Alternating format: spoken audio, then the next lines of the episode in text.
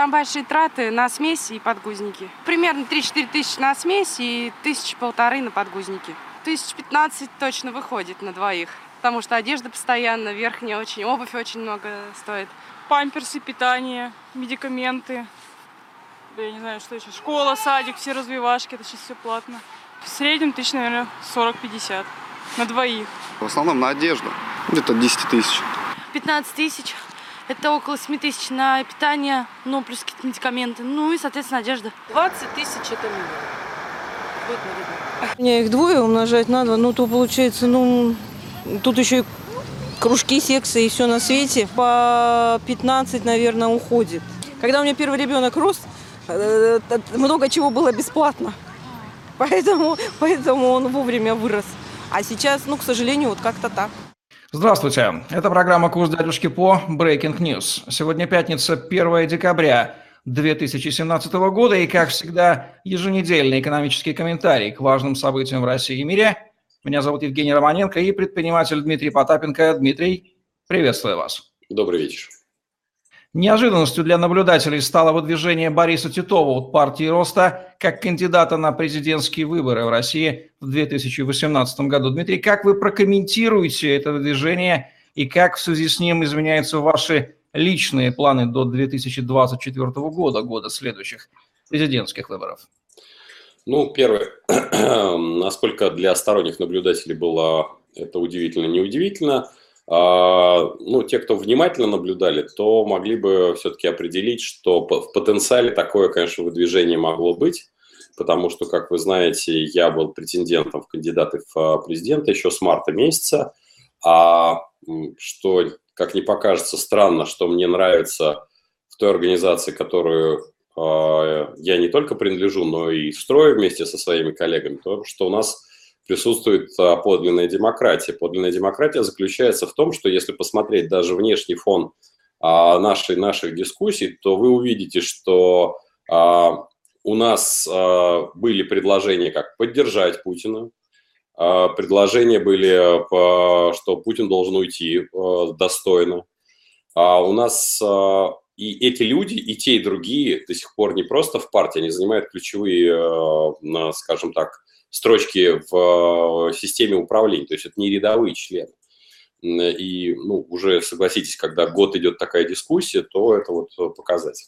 А если касаемо Титова, то предложение по выдвижению было самым массовым на самом деле, и э, Борис Юрьевич очень долго отказывался, в общем, он отказывался до последнего момента как раз идти от э, партии. Более того, на последнем э, ключевом, в общем-то, политсовете а, была очень жаркая дискуссия, кого и по какой причине выдвигать, и я э, тоже могу э, гордиться этим внутренним, что у нас на эту тему была дискуссия.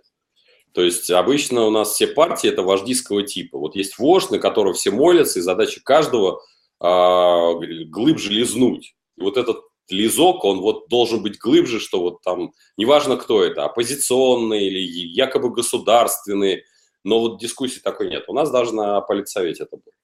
А касаемо, поскольку задавался за вопрос, были ли широкие праймерис, ну, тут я даже э, сапеллирую к моему сегодняшнему соведущему Евгению Романенко, то мы делали очень много материалов, в том числе, когда у меня возникла необходимость для э, праймерис внутри снять 15 а, роликов с ответами на 15 самых главных вопросов, то я попросил Евгения, поскольку он, а, как экономист, знает больше, скажем так, примеров из той же австрийской школы, чтобы он немножко мне набросал какой-то материал. Ну и какие-то там, соответственно, реплики, по крайней мере, чтобы вошли в это. А ролики а, мы отсняли, правда, они использовались только на внутренних праймерис, то есть какого-то широкого распространения с привлечением публики у нас не было. А, но, тем не менее, соответственно, вот это все, то есть тут я могу, могу сказать, что если немножко по крупицам увидеть, то у нас действительно и праймерис были, и такая вот демократичная процедура выдвижения – а, поскольку традиционно, естественно, задается вопрос, или вернее, наливается такая тень на плетень, что все решается в АПшечке, а, и АПшечка вот там кого-то выдвигает, что это вот такой великий сценарий, Ну, а, что я могу сказать на этом, мои милые хорошие? Значит, а, каждый делает свой сценарий. Как внутренняя часть а, там, всех партий, так и внешняя часть партий. Как государство использует вас, так и вы используете государство. Поэтому до, до тех пор, пока вы будете и сами себе возводить какого-то мифологического врага или друга, от которого все зависит, вместо того, чтобы управлять государством российским и в том числе использовать слабости или э, силу то, той или иной системы, вы так все время и будете находиться в каком-то коленно преклоненном э, состоянии. Не существует ситуации, когда от вас все зависит, не существует ситуации, когда от вас ничего не зависит. Пожалуйста, действуйте. Принимайте всех акторов этой игры, как, еще раз говорю, акторов этой игры. Растите свою собственную силу. Не надо рассказывать, что где-то все решено. Да нигде ничего не предрешено. Все зависит от ваших действий. Прекратите уже сидеть на заднице и считать, что все-все кончилось. А тех, кто считаются там моими последователями или поклонниками. Значит, сразу могу сказать, что а, у меня сформирован отдельный штаб, то есть он, он в рамках президентской кампании. Этот штаб посвящен малому и среднему бизнесу, он посвящен а, экономически активным гражданам, он посвящен а, всем а, некоммерческим а, и независимым организациям, которые занимаются общественной организацией.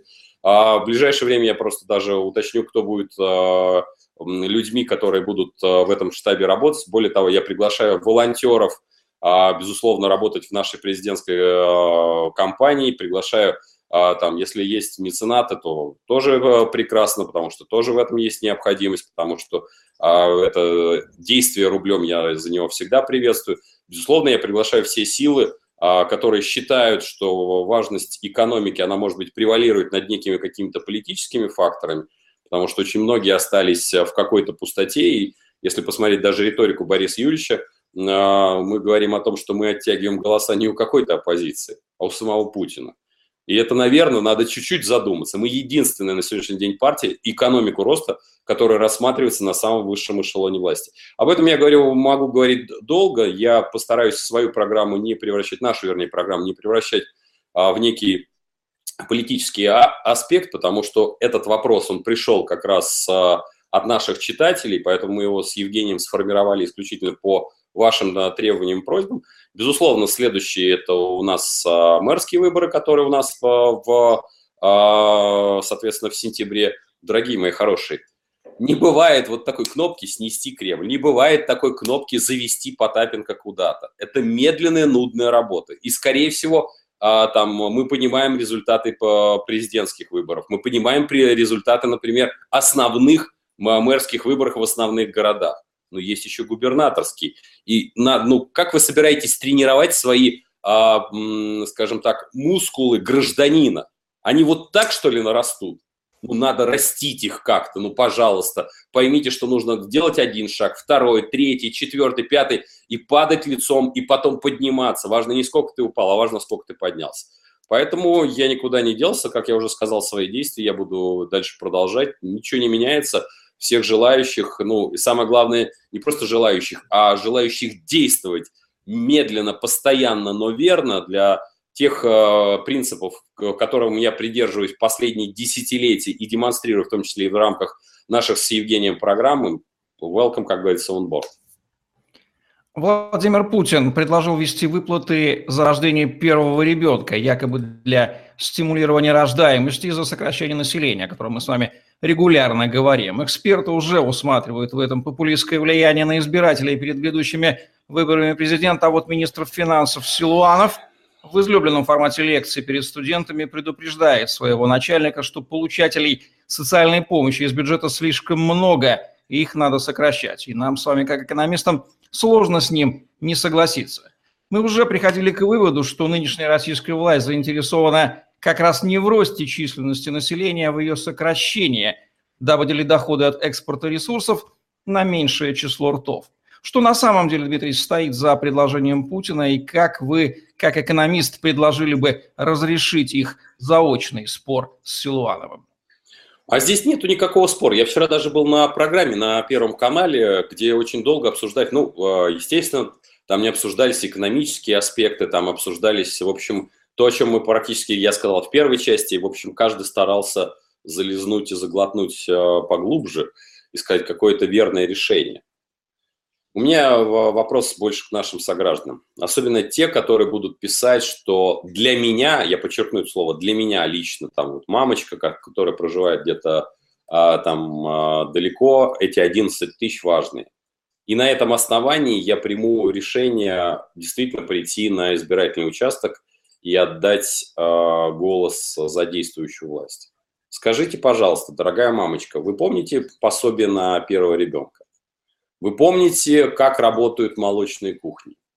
Это делает уже действующая власть на протяжении десятилетий и не одного десятилетия. С учетом того, что бюджет следующего года сформирован с дефицитом более 1 триллиона рублей. Вот представьте, что вы хотите в своем маленьком селе купить а, не знаю, ламборджини. Вот выйдите на улицу и скажите, хочу купить ламборджини. При этом денег у вас не хватает даже на макароны. Вот на сегодняшний день обещание вам этих 10 тысяч – это обещание купить ламборджини при отсутствии денег на макароны. Бюджет 2019 года сформирован с дефицитом 820 миллиардов рублей. Бюджет 2020 а, года сформирован с дефицитом 860 миллиардов рублей.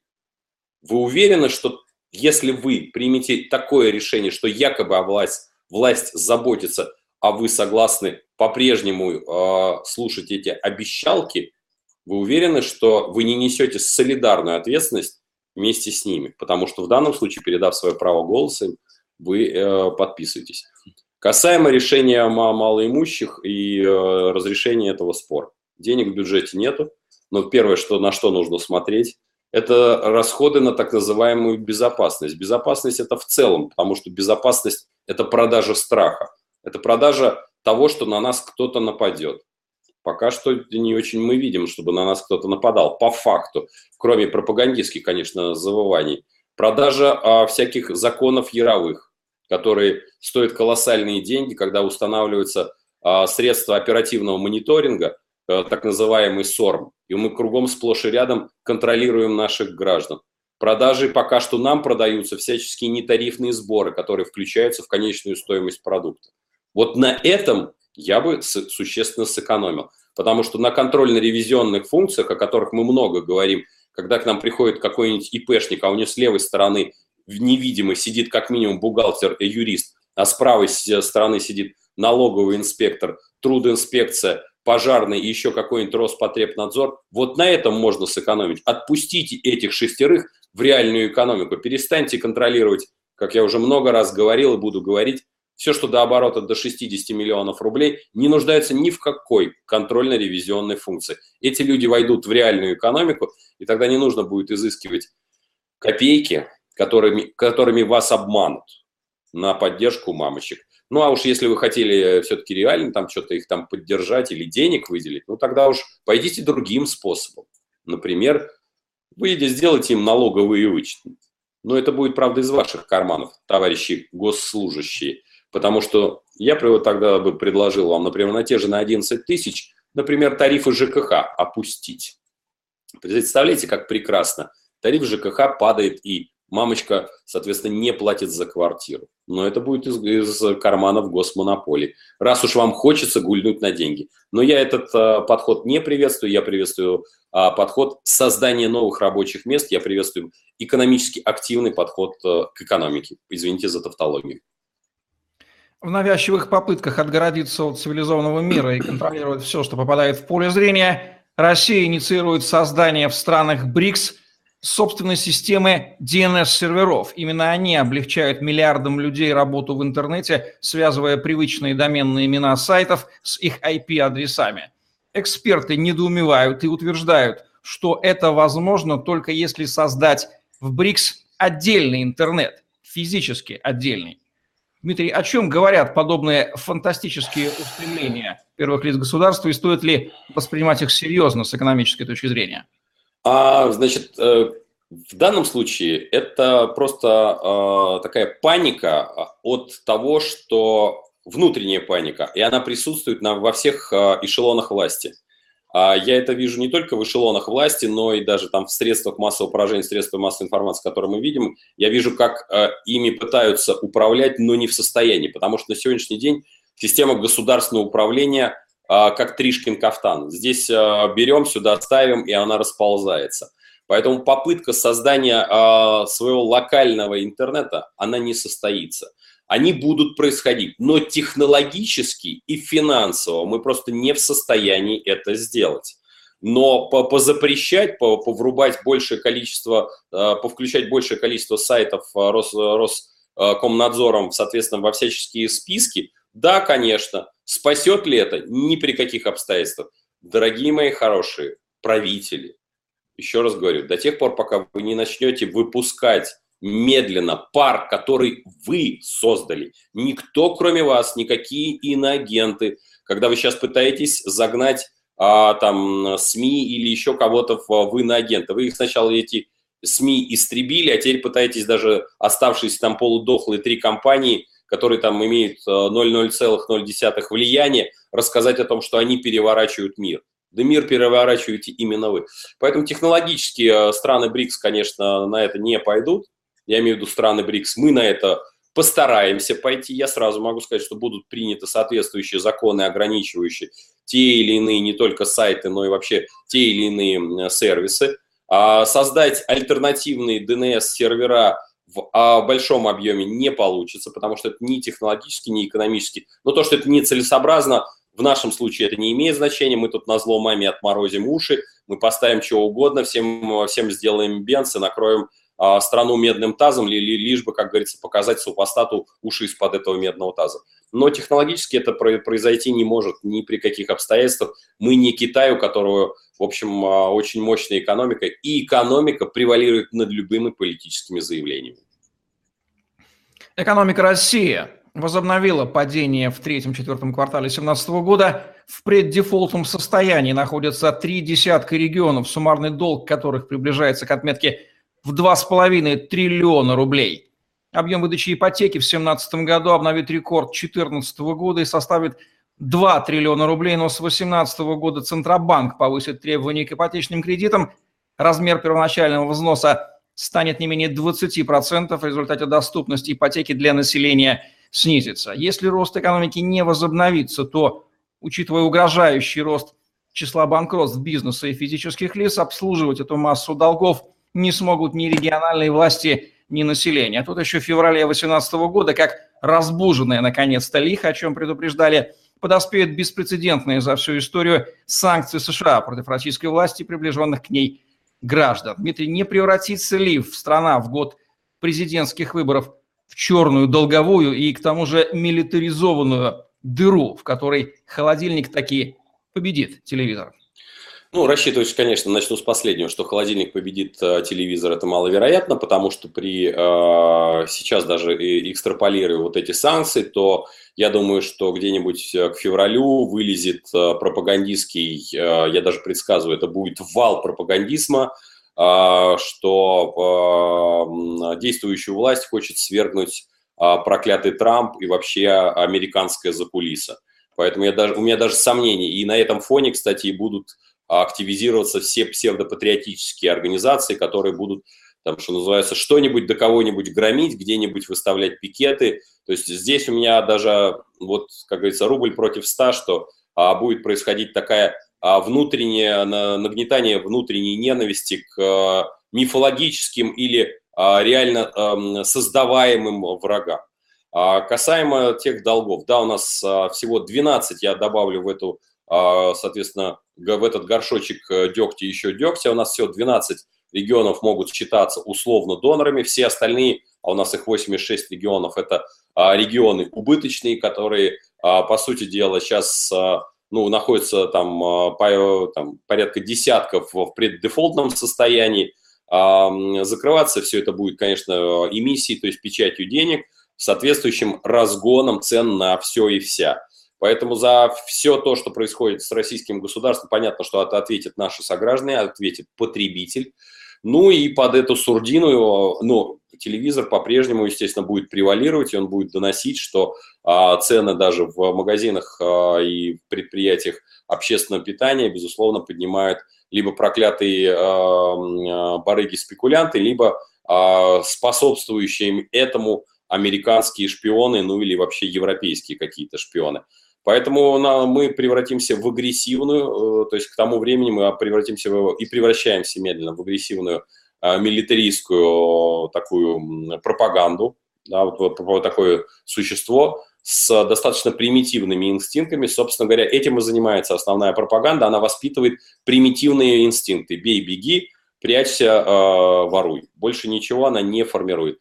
Э, потому что то, если снять вот этот вал э, какого-то нагнетания истерии, то э, сама система, в том числе и гражданское общество, она самоочищается. И люди начинают задавать вопросы, а, ну хорошо, вот Барак Обама был плохо, он бомбил дороги и писал у нас в подъездах-то. Ну, ужель и Трамп оказался такой же, или сучка Клинтон?